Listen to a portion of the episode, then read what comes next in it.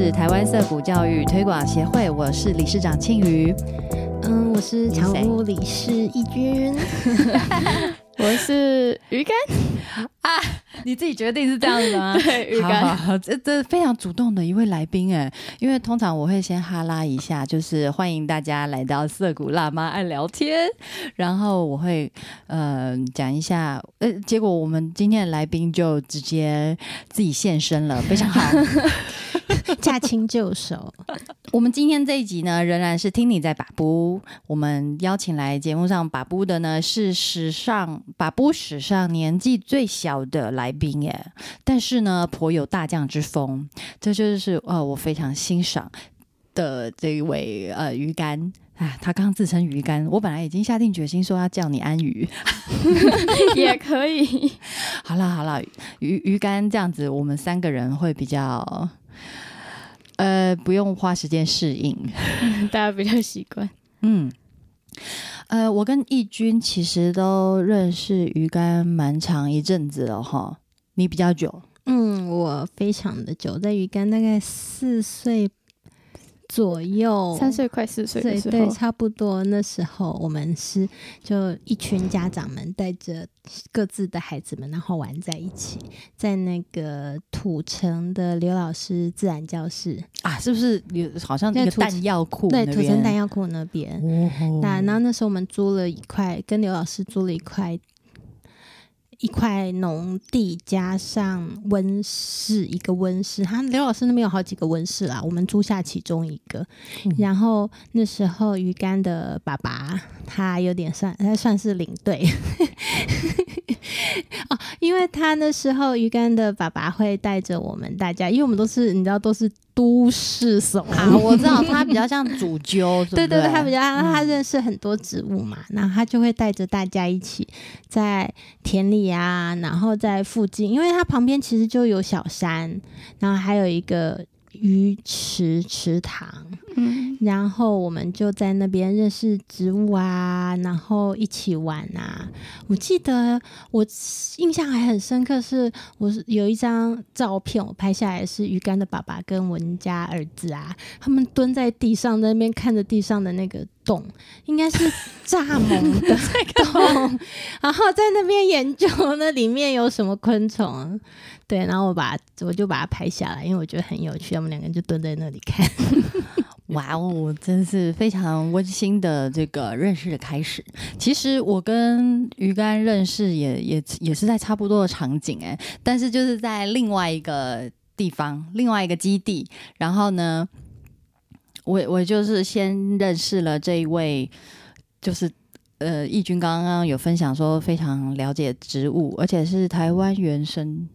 植物对，他是了解呃台湾原有的植物，对啊，就原生植物，对。对，就是这一位，嗯，这位很温柔的呃爸爸，我也是先认识爸爸，然后呢，哇，我那个时候就听他讲了好多好多植物、昆虫种植的事情，然后一直到一直到今天，我我们认识也有好像三四年了，差不多。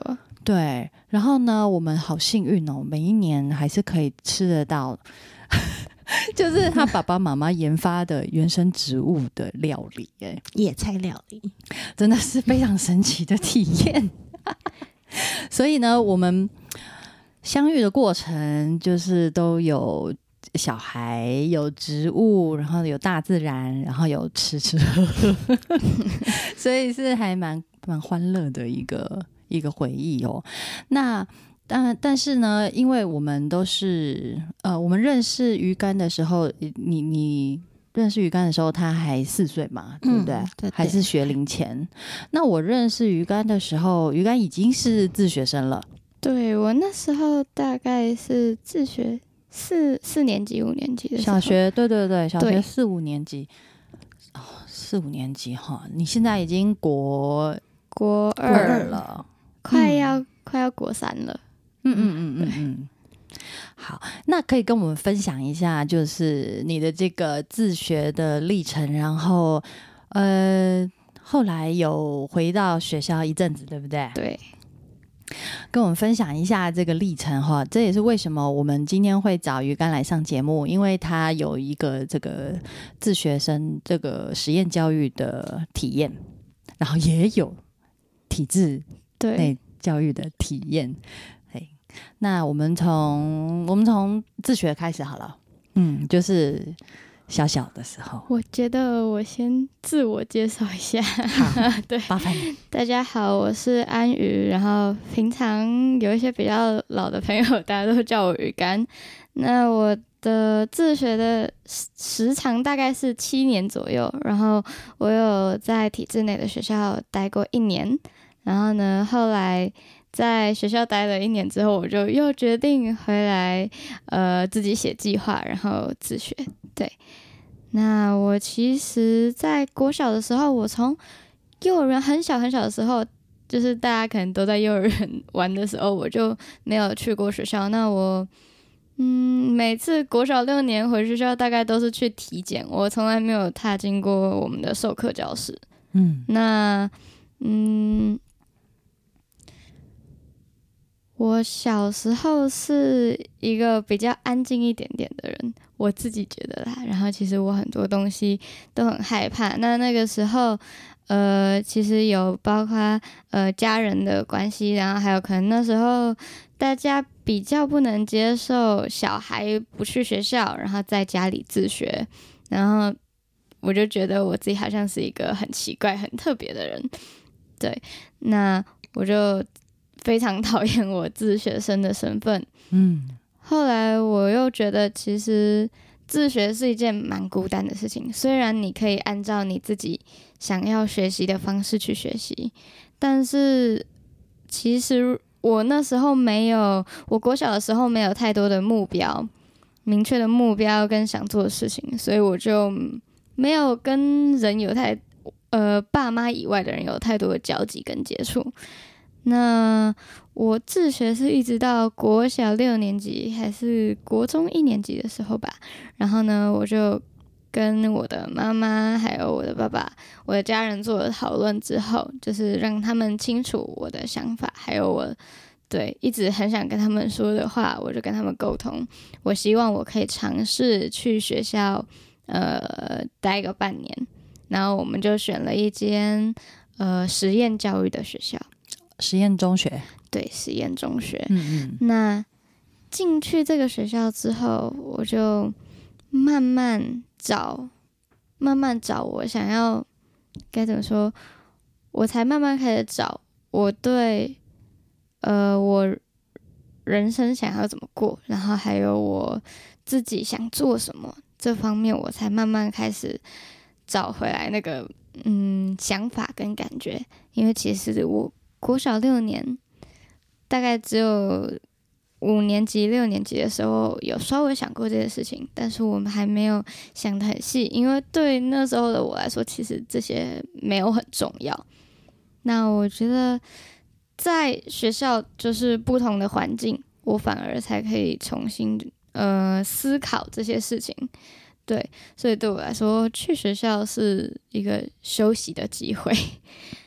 嗯，然后我在学校，其实我觉得我学到最多的东西应该是跟人沟通，然后还有告诉别人我的想法。哦，因为在学校是有同学嘛，那其实我就会尝试跟他们沟通，然后因为一个班级我们就需要做协调。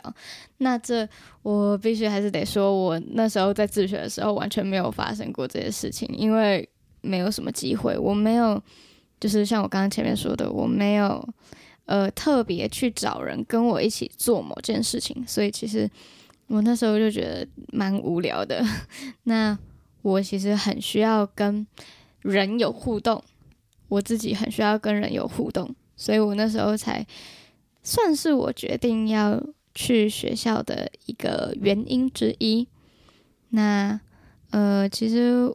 我在学校，我真的觉得没有什么太大的收获。那，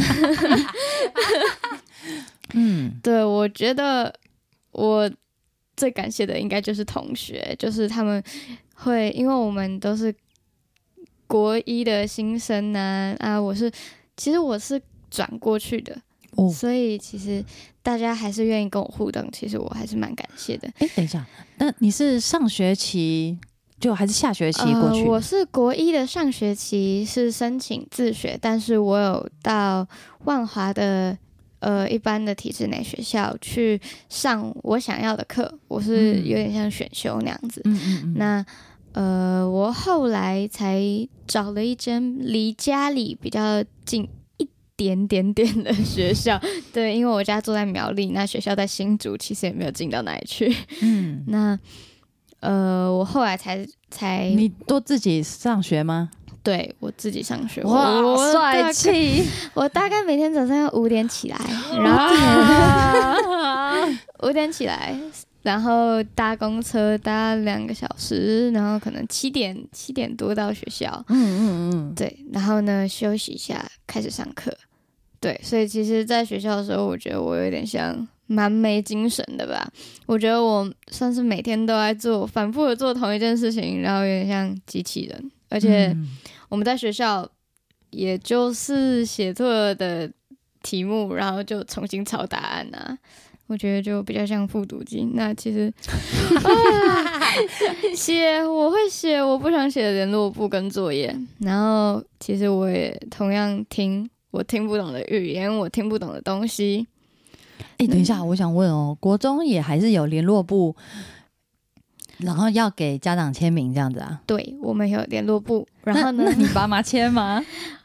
他们他们一开始不想签，但是后来还是有签，因为被我被我被逼迫被我，逼迫。对，那因为他们不想签的其中一个原因，是因为我们学校是品格的学校。对，什么是品格的学校？诶，我们有七大品格，我以前背得起来，我是一个优良学生、优良好学生，但是我现在呢，完全忘得一干二净。可以稍微分享一下吗？对，就是大概有哪些一？些什么好好奇探索的品格啊，然后还有社社交智慧，就是人的那个互动的品格，然后还有什么呃大脑可塑性，那个是钥，我们还有一个东西叫钥匙，就是我们的班级的墙壁上面会挂好几好几把不同的钥匙，然后上面会写，然后我们上课会混那个进去。对，会混那些完了，我完全不知道教育现场是在很 难在想象哦搞什么哎、就是很奇妙，但是就我还是在那个状况下面，在那里待了一年。那我们的联络簿上面呢，就是每次写的时候，我还是要写哦，我今天做了什么事情，然后是跟哪一项品格有关的？对，然后我要哦肯定谁，我要肯定谁，然后他做了这件事情跟哪个品格有关。对其实这这这个嗯，没有不是很奇怪的事情。可是如果你要特别写出来报告，就很奇怪。像你刚刚讲的那些品格啊，我听起来好像好像是我们每个人都与生俱来的东西、欸。那嗯嗯，对，那这在学校只要嗯大人不要。去搞破坏，让让小孩把这就是去压抑这小孩子这些与生俱来的本能，就就阿弥陀佛啦。那其实我们学校最初是希望，就是因为国中阶段的小孩可能比较有点像目中无人嘛，是这样用吗？但是就是可能比较看不到别人。做的事情，他可能就比较自我中心一点。那我们学校可能是希望小孩可以去，呃，我们主任常常说的一句话是发现别人的好，就是会希望你可以去发掘别人，去欣赏别人。，对，但是其实对我来说，这件事情不是需要太刻意，因为我不知道对可能一直在体制内学校的学生来说是什么，但是对我来说，这是我与生俱来的日常啊，对，那我到学校之后，就老师觉得我非常符合这个品格，但是这这就是我的日常啊。因为刻意去包养或者是刻意去塑造的话，就就会好奇怪哦。因为因为这样代表着平常是缺乏的、啊。对，哎，那就就要问说，哎，平常我们大家是来自怎么样的家庭？然后这些大人是怎么样示范给小孩看的？对，为什么这些我们觉得是日常，然后是人与生俱来的品质的东西，会会不见了呢？然后会变成是哦，我要到学校，然后重新去强调这个东西，把这个东西放回我们的课纲，放回我们的教育方针里面。这个这个这个听起来就是很很好像当其其中有有一些什么东西出了问题，嗯，然后导致与生俱来的这些美好的品质不见了，然后需要用后天的教育去加强。对对，其实我觉得就是不需要特别去强调，有一部分是因为每个人生长的家庭跟环境都不一样，那。对我来说是不需要去逼迫他，是要让他自己发现这些事情才有意义。那如果对他来说这一直都是一个压迫，那他当然更不想要去理解这些东西。对，对，那所以你们同学啊，会觉得这种写日记这种东西是一种大家都会觉得很无聊吗？或者是觉得其实这个不是就是每个人身上都有的？优点啊，或者是缺点啊什么的，要写在要写在日联络簿上。其实我觉得，可能大家没有认真去思考过这件事情，所以其实后来大家都觉得，哦，写这些东西是很正常的啊，对。但是可能我的想法就跟他们不太一样，我不会这样觉得，所以我到后来写联络簿。就有的时候直接不写，然后或者是 对我可能不写那栏，然后到后来我知道我要自写之后，我就 OK，我不用再装了，我直接不写联络簿。那因为对我来说，每天写联络簿是一个很浪费时间的事情。它就是一个形式啊。我觉得我不需要把我一天做的事情去分享给老师，对我来说，这是我写日记就可以办到的事情。那写日记对我来说是，嗯。可能写一些自己的心情，这是比较不需要分享的东西，所以我就后来就有点不太想写联络簿，然后我就跟老师说：“哎，不小心忘记写了。”但其实我是故意的，因为我觉得真的不太必要啦。这里不是有一个秘诀吗？就是你不要加联络簿，对，就是直接不加。那但是因为我们老师很积极的在收联络簿，所以呢，就是还是会被催，我就交空白的上去。对，那你现在还在班级上吗？还是你你现在还是自学的状态，还是在就是学校班级？现在现在的状态是如何？我现在就是回来自己写报告，然后自己做申请嘛，然后自己就回来自学。那我就。我只有考试的时候会回去学校，但是我考试也不是在班上考，对，但是就是去回去拿考卷，呃，对，然后在办公室考，啊，就是时间上跟同学是不太一样的。那其实我就也比较少回班级，因为老师怕会有那个答案。答案 泄题的问题，所以就我也不。可是你考你拿考卷，你考试参加考试不是为了要拿那个成绩啊，而是你想知道，你你想知道什么呢？就是透过我其实是觉得说，如果多学一点这些方面的事情没有不好，那就是对我来说，考卷如果自己写的话是一件很有趣的事情。对啊，那干嘛要去跟别人抄答案？对不对？呃，他们是怕。同同学从我这里问到 答案，对，好 这样子。我后来就是回学校，好像也不太能回班上。我就是在考试之前，我可以回去。哦，嗯。那我有时候校外教学啊，或者是有一些我想参加的活动，如果老师有记得通知我的话，我就会回去啊。但是通常老师是不记得，跟我国小一样。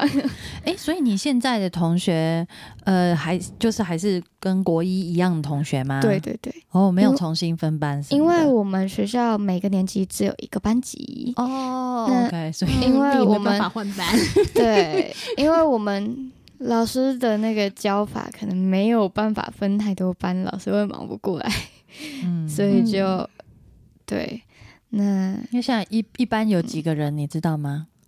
平均十几个，接近二很小欸十个。对啊，那也不多。，对，因为其实我得说有一点抱歉，就是口碑可能被我们班这一届人比较多给砸烂了。怎么回事？分享下来。我不知道接下来下一届会有多少人，但是因为我们班这一届就是进来实验教育，我们是冲着这个实验教育国中的这个哎对来的，你们是第一届吗？转型不是不是，我们是第四届吗？还是第几届？已就是前面他转型两年，所以我有点忘记是第几届。但是，呃，我们后来的学生大部分都是从很远很远的地方跑过来，就是为了实验教育，然后过来这里读。但是很多学生就是已经在稍微比较清醒的状况下面去到这个学校的时候，就觉得这个体制好像怪怪的，怎么跟一般的学校好像有一点。有一点相似呢，所以大家就开始到外面说这个这个文图文图不符，不要相信。我知道，那外外表跟内容物、外包装跟内容物不对不符合对。对，但是其实我比较清楚的是，就是一个刚转型的学校要做到不用权威啊，不用一般学校呃管教的方式是有一点困难的。但是你好体贴哦，我也要给老师时间啊。我我也不会因为我后来啦，也不会，我也没有因为这件事情，然后就比较顺从他们。我觉得我还是会把呃我的想法讲出来，但是这也是到呃我们有一次放完假之后回学校的那个共事营，两周的共事营那一次开始之后，我就开始黑化嘛，暴走，对，就是我，我不是说就是可能不符合七大品格，但是我就是还是很乖，但是我会跟老师做反应，对，但是我觉得就慢慢来吧，老师。但那老师对你的这个黑化有什么？他他有什么应对吗？他他他有改变什么吗？他们其实好像有一点感觉不到，因为我平常还是很乖，但是我要暴走的时候，随时都会暴走，所以他好像也没有办法预测，他也没有办法，因为哎、就但是你的暴走仍然是讲道理吧？呃，不能不讲道理啊，这样我自己跟自己过不去啊。所以，所以说，面对一个嗯，可以跟他们好好讲道理的小孩，我觉得他们应该反而会欣赏你吧？诶、要看老师啦，对啦。嗯 那呃，我们我因为染头发的事情，就是嗯我现在就是一颗橘子的头发，虽然有点褪色了。现在学校还有发镜吗？我们学校有啊，哎、学有法镜，没有我们对没错。现在其实教育部已经规定都不行有法禁，不管是公私立都不可以。我有特别去研究，我还有特别大而给且没有任何衣服的，就是好鞋袜的限制。对他们不可以去限制你的发饰啊，然后还有对，就是关于你自己要然后还有好像是，譬如说，你如果因为天气冷，然后你是可以穿自己的外套，嗯，可以不用就是就是制服外面再套自己的的外套，是对可以不穿学校，就是可以看不到学校制服的概念。但是我们学校好像刚开始也是这件事情也是禁止的，是好像后来我忘记发生什么事情，然后老师才说好像太多人反映了吧，然后才说可以穿呃自己的外套啊，不然一开始其实老师是会在我们学校有一个叫成圈的东西，我们每个礼拜五早上大家会这这个听起来不是很像某一个教育模式有 围的。围在一起，然后哎、可是好像国中生是有这一堂课的、诶就是一个大的诶、那叫礼拜五早朝上，会吧？对，离全校的早对，会。但是我们是叫成圈，我们就是早上学人呐、学华德福啊，华德嗯福就对叫成圈呐、啊，但是我 我们没去过华德福啊。我们学校的系统叫做 KIST，对，哦就是人人本的一个研发出来的系统嘛，还是什么？但是总之，我们有一个东西叫做成圈，然后呢，我们每个礼拜五的早上，我们要拿早自习的时间，然后大家围在一起，全校围在一起，包括老师，然后校长，所有的人都要围在一起讨论，呃，这个礼拜或者上个礼拜些呃，就是近期发生的一些事情。其实我到最后，因为我其实蛮长都是被夸品格很好的人，所以我以前 我以前没有发现，其实他会他会去攻击人。我以前完全没有发现，是到后来我想想，我觉得怪怪的。然后就是他，我觉得算是拿那个时间，就是公开的去，对，公开的去讲一个学生说：“哦，你怎么可以这样啊子？”，对，好可 怕！那就是可能那个人晚到，主任就会叫着他：“你为什么这么晚到？”然后呢，在全校面前骂他之类的，这种事情很常发生。总之，嗯，还有很多就是哦，你什么你做了什么不好的事情，也会在那个时候被讲出来。所以那不是一个讲好话的时候，是会有，但是就是好的学生会被捧得很高，嗯、老师认为不好的学生就是你永远都是被攻击的那个。有的时候老师会给你一点点希望，说你看这个同学他都变好了，你怎么都还没有变好呢？你怎么可以这样呢？然后总之就是，嗯，我们会有一个成圈的活动，然后呢，嗯大家会在那里。老师、同学都会提出那个礼拜要夸奖的人，这整套这整套做法，还是觉让人觉得那个对小孩的控制力度很强。呃，有一点点啦，但是其实我们学生还是有自己的想法，所以其实就有一些学生，我觉得蛮可惜的是，有一些学生会在这个状态下，就是觉得这个形式是对的。但是我觉得，其实在这个年纪，你还有更多可以发掘的方式，然后你可以去找你自己想学习的方式，你可以去去找你自己的想法，不用对，不用被框框住。对我们我们一直在讨论的就是自由这件事情，其实不是轻松快乐的，他是要负相对的责任，然后他甚至有可能是很辛苦的。对，所以说，呃，他如果照着游戏规则玩，有的时候是比较轻松愉快啊。对啊，对，嗯其实就是比较好管制的部分。对，嗯嗯嗯嗯，那就其实我哦，对我上个礼拜回学校考试，然后我发现一件很开心的事情，就是我发现哦，有学长姐去染头发。对不起，被老师、老师跟主任说中了。哎、我想知道的是，他们如何让你们知道说有法禁这件事，也就是明文规定他吗？怎么可以他不应该不敢直接白纸黑字告诉大家说，他有啊，他那时候还还拿，我记得老师那时候好像还传一个教育部传来的一个什么东西，说要管好学生的法事，然后我就想说，那这样他也不符合宪法，那我干嘛管他？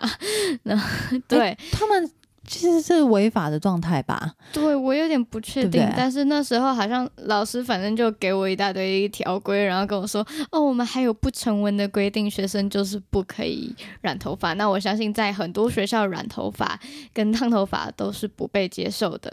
然后呢，我那时候就想说。哦，我的兴致就来了，那我当然就要改变这件事情啦。然后呢，他就更没有办法阻止我了。你有跟他讲说你有去查法规吗？有啊，我传给老师，老师沉默了一阵子，然后呢，他我猜他可能是去找主任讨论，然后又赶快传了一个东西给我，然后但是我直接无视了，然后结果我爸最后就被叫到学校去，嗯虽然他原本不想去，嗯，但是他为了去看笑话，所以他还是去。所以讲不过你，就要想要请你爸来压你这样子、嗯啊，真的是很熟熟悉的套路啊，对，他那时候还问我爸说：“哎、那个安宇爸爸，如果安宇今天抽烟的话，你一定会反对的，对吧？”然后呢，我爸就，我爸完全没有愣，他就直接回答不会，因为其实 他马上他就开始跟老师讲他的长篇大论说，我觉得每个小孩他们生长的环境都不一样，那我觉得这是一个文化，那每个小孩他们如果家人是这样做，那他们一定会不不不，然后呢，我爸就讲了一大串。我记得，哎、好像我们访问过另外一个教育工作者啊、还是还是聊天的时候谈谈到的，他就带一个也是中学生啊，然后嗯、中学生就问他说：“老师，我我全家我那个伯伯、叔叔、爸爸妈妈，大家都抽烟，不然为什么我不能抽？OK，老师这时候就会回应你说：“因为你现在年纪还小，我们不能让你做伤害身体的决定。对，啊但是我爸那时候也有做回应，他觉得、那这样老师是不是也不可以？老师不可以抽烟，老师不可以染头发，然后不可以烫头发，这样才对吧？因为其实在我们的角度 不管在什么年龄，你没有一个年龄是真正可以为自己做决定的。嗯，对，当然在法律上面是十八岁，但是你真的十八岁之后，你的身、你的身心灵就有成长到可以完全为自己负责，完全为自己做决定嘛？当然，在法律上面你要对自己负责，但是实际上面我不知道，嗯又是另外一个状况。对啊，不是每个人都想要为自己负责，为自己负责多辛苦啊！对，好，诶，所以我们大概就是已经聊聊了鱼竿的这个所谓教育历程。对，非常短。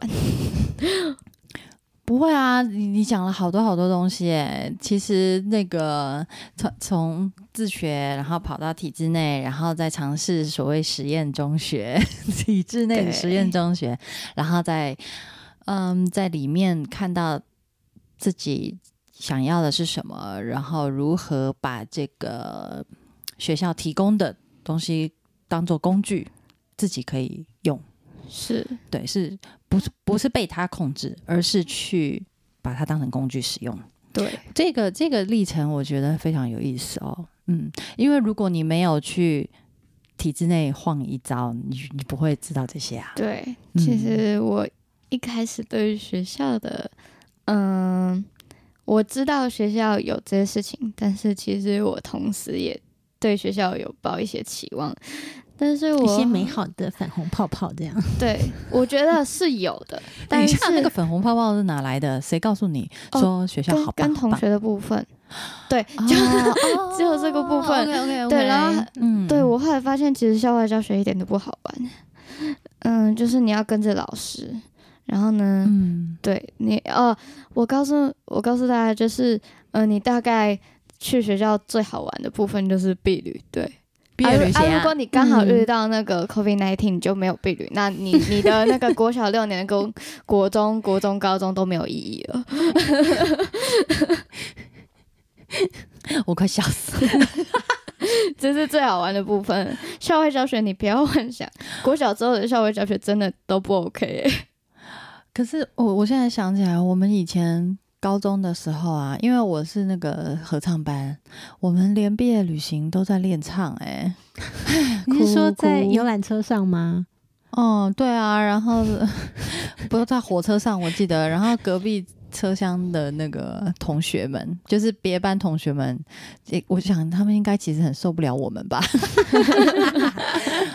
啊，这让我回想起我以前当乖孩子的岁月，真是不堪回首。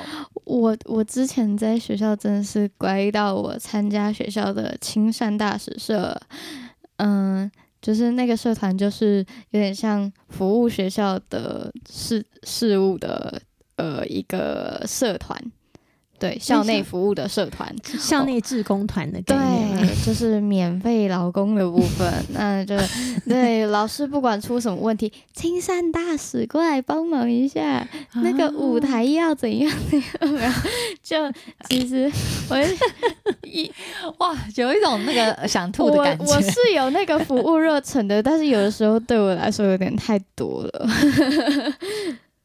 对，嗯，我最近也才看到一个新闻啊，就是某一个小学的合唱团，嗯，就是被被大人叫去，就是类似政治活动还是什么的去献唱，我就想说，哇塞，现在已经民国几年了，还有这种事情啊，吓死我了。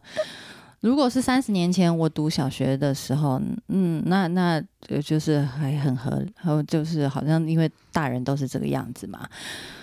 那但是现在已经三十年之后了，也还有人在干这个事情，真的是令我叹为观止。可是现在国中生也有优良学生代表啊，对啊，对不对？还要选嘛？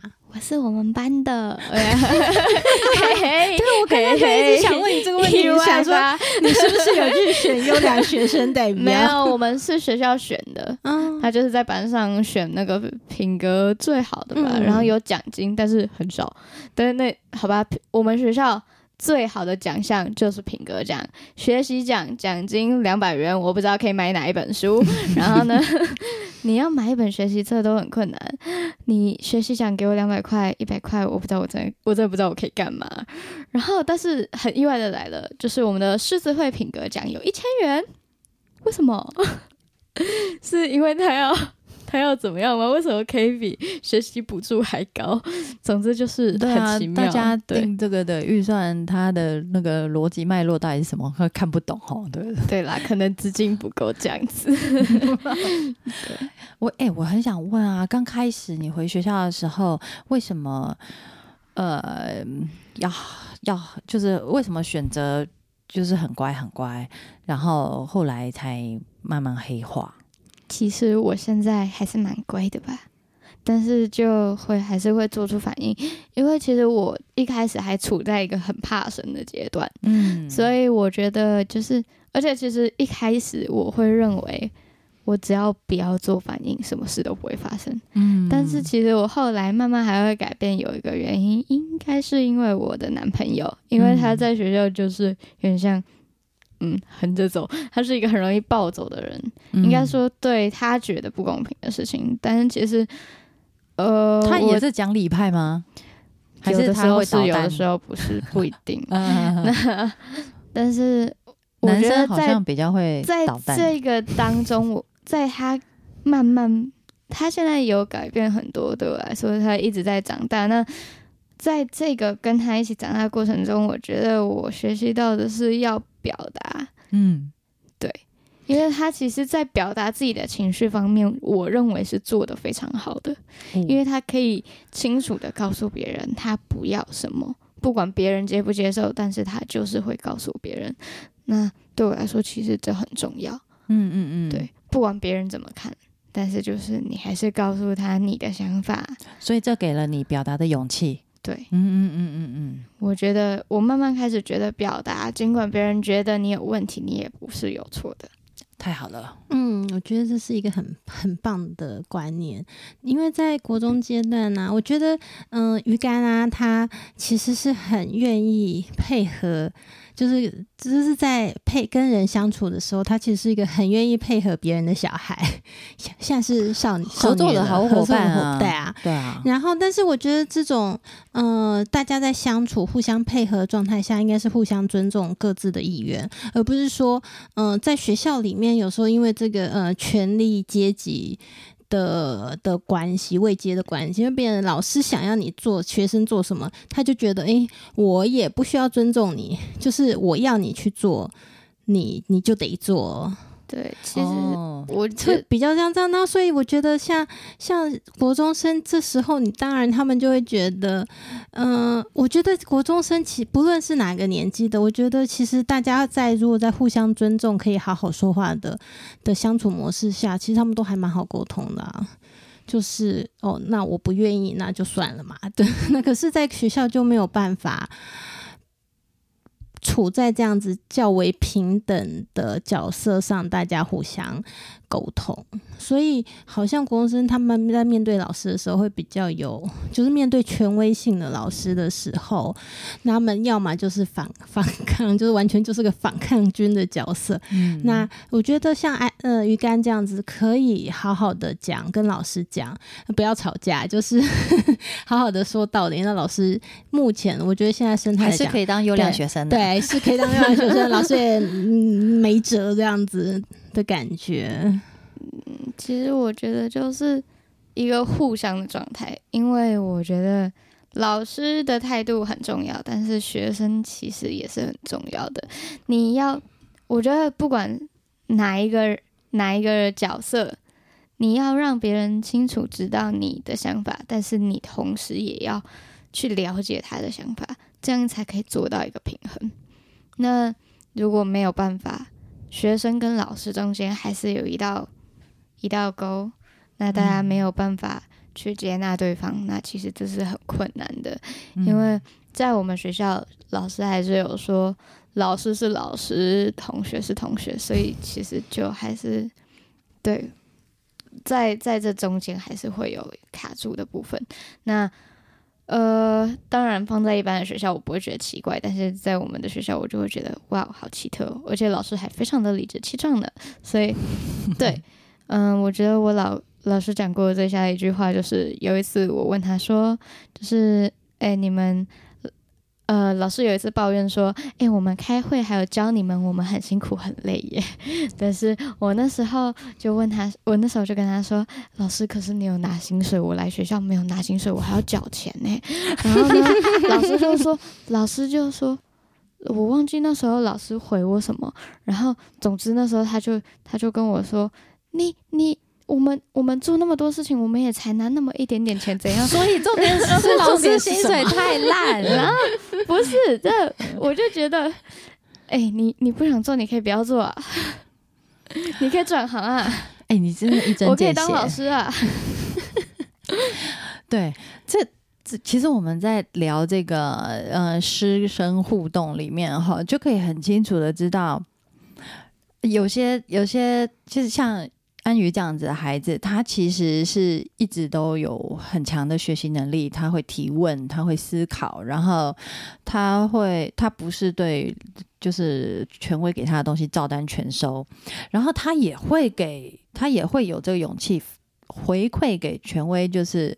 他的想法，我觉得这个对老师这样子的权威来讲，是一个不可多得的学习的机会耶。就是就是你今天虽然你是一个老师的角色，但是只要是人，你必须要一直在一个学习的状态当中啊，不然你你怎么生存呢？你像现在 AI 一出来，很多人他甚至觉得，嗯，对我认识老一个师也不用了。国文老师他就说什么 这个作文老师的部分也可以即将马上就被取代了，真的啊，因为我有什么问题，我可以去问问看 AI 啊，然后它的那个资料库是大到你无法想象，哎，那我为什么还要待在学校去听你这一个人，然后呢讲讲一些可能已经很过时的事情？这真的就是。就是如果老师这个角色、这个职业，他没有办法去保持一个学习求新求变的一个弹性的话，那真的我觉得很快，他这个虽然薪水很烂哈，但是很快这个饭碗可能会不保。可是其实我也很疑惑诶，像是讲出这样子的薪水很低的老师，难道你真的给他比较高的薪水，他就会改变了吗？我其实也没有这么觉得会走这个方向诶。对，嗯呃，义军对这方面是比较悲观哦，就是呃，对大人请加油。那嗯，其实我们在聊这些，我觉得很有意思的就是可以慢慢感受到，呃，安于觉得呃，教育是什么呢？嗯，对我来说，教育是什么？我觉得可能嗯有点难回答，但是我现在可以回答出来的大概就是，对我嗯来说，学习对我来说是犯错跟尝试。那对我来说，其实就是一直累积不同的经验，因为不管是好的或坏的，对我来说，到最后都还是会变成你自己的一部分。那你以后遇到同样的状况，或者是你在遇到问题的时候，你要怎么？你可以拿这些经验去应对。嗯，那犯错跟尝试，其实我觉得很多同学吧，会觉得可能在学校没有办法实现，但呃，我知道这个，嗯，我这次来采访应该会有很多我的同学跟朋友来听。那其实我觉得，大部分你们都是待在体制内的学校，但是我告诉你们，我想告诉你们是，在学校其实就是拿来尝试跟犯错的。你不要因为那几个过或者是几个警告，然后你不去做这些事情，你的人生是为了这几个这几个嘉奖这几个过，然后你未来有很好的工作，你是为了这个钱而活的吗？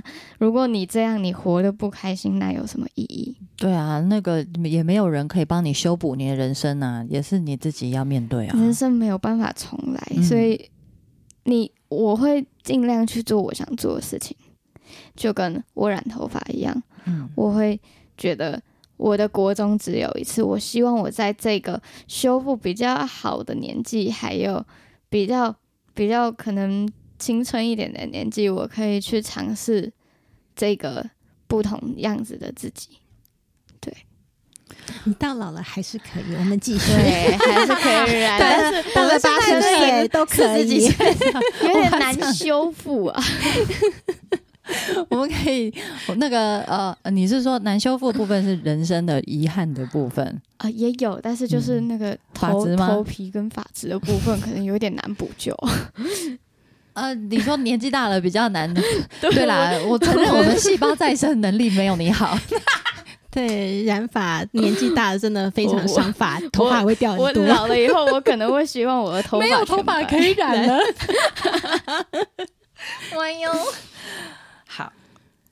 所以我嗯，所以教育或者甚至是学习这件事情，是从一出生，然后到你死掉，可能都一直持续的过程，一个自我塑造的过程。对啊，其实一直到现在，呃。我从就是从小时候开始在想象自己希望成为什么样的大人，到现在我在想象我自己想要成为怎么样的老人。其实这个，其实这个这个过程是不会停歇的。但我觉得这也就是我们来到这个世界很有趣的地方啊。嗯，嗯，那到目前为止的这个学习或者是说教育过程中，影响你最大的人或者是事情。哦，那，都都可以哦，不一定要好的，坏的影响也可以。